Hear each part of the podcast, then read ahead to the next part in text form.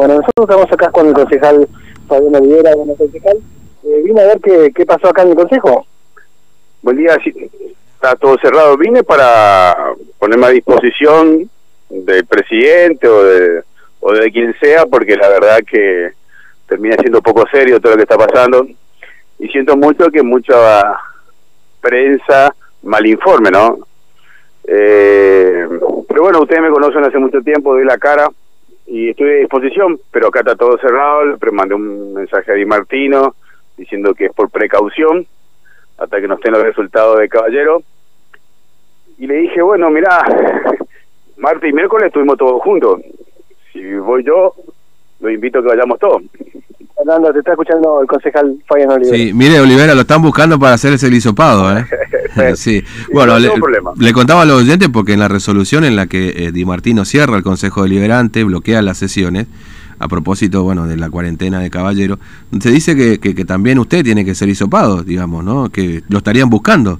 ¿Está, está prófugo de la hisopadora? No, para nada. Es más, yo ayer estuve con usted, bueno, estaba con todos los varios colegas de usted en la vereda hablando, contando la situación de Caballero, que es el primer funcionario que hace cuarentena, mm. gran ejemplo que tiene que dar varios.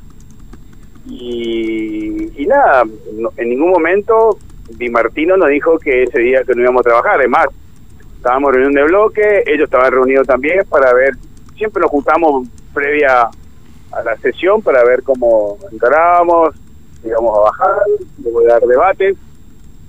Y a la siesta me mandan un, informe, una, una resolución del presidente del Consejo diciendo de que hasta que nos estén los resultados de Caballero, que yo me tenía que isopar. Y la verdad que me causó gracia, porque el martes estuve con ellos.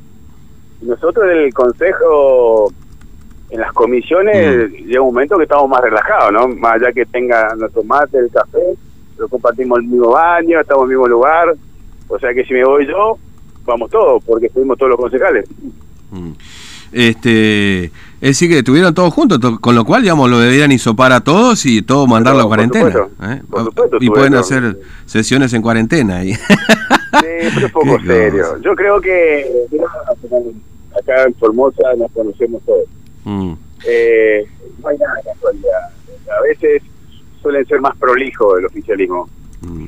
Eh, en este caso, de prolijidad, de, de, lo de Dani, caballero, de, de, y ponerle en cuarentena cuando ningún funcionario hace cuarentena en un hotel oficial.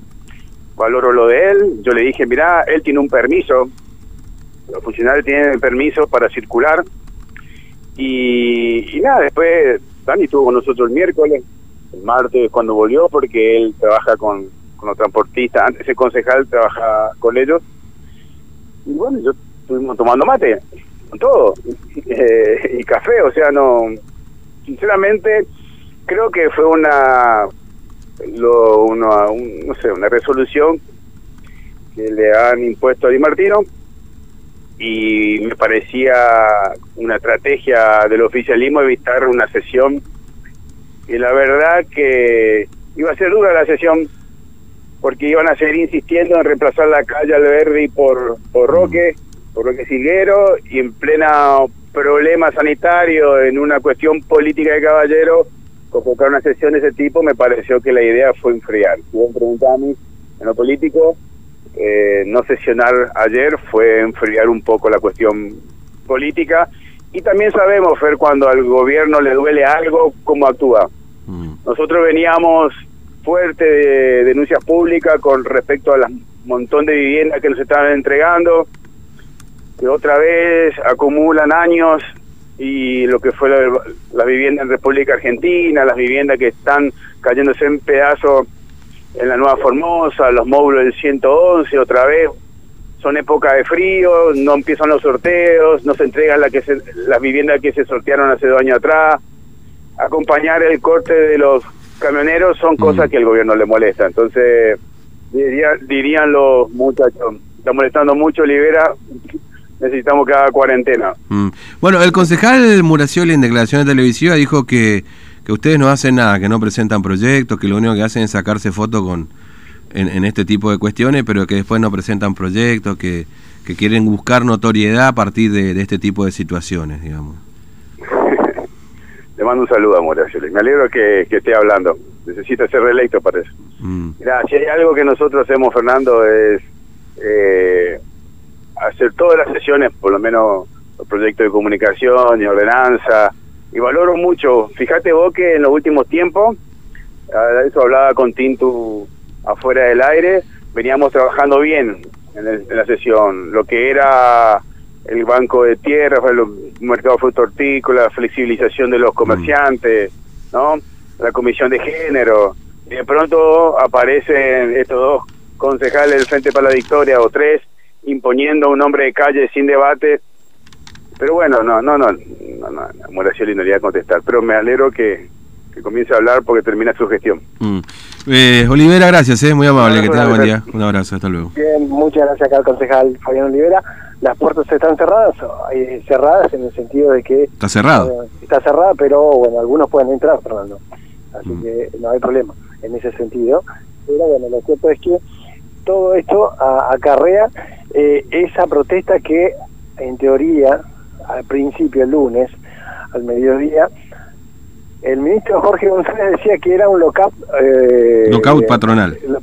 patronal. Es decir que estaba eh, que este grupo de camioneros estaba motivado por sus patrones para cortar la ruta digamos exactamente. Después y dijo, dijo, también que había intereses políticos es decir que este grupo de camioneros digamos estaba fogoneado por la oposición.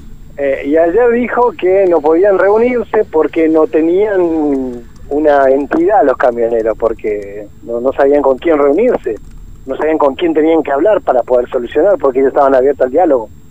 Y terminaron reuniéndose ayer a la tarde, bueno, o sea, no sé.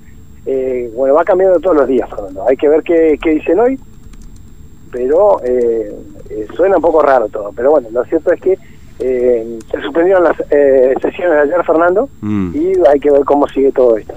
Muy bien, Tinto, gracias. ¿eh? Hasta luego. Hasta luego. Bueno, después vamos a dar detalles de esto. 33 de las 9 de la mañana, pues se nos están preguntando también.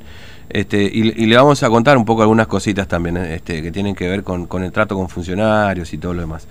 Que el gobierno no lo dice, pero ¿qué pasa?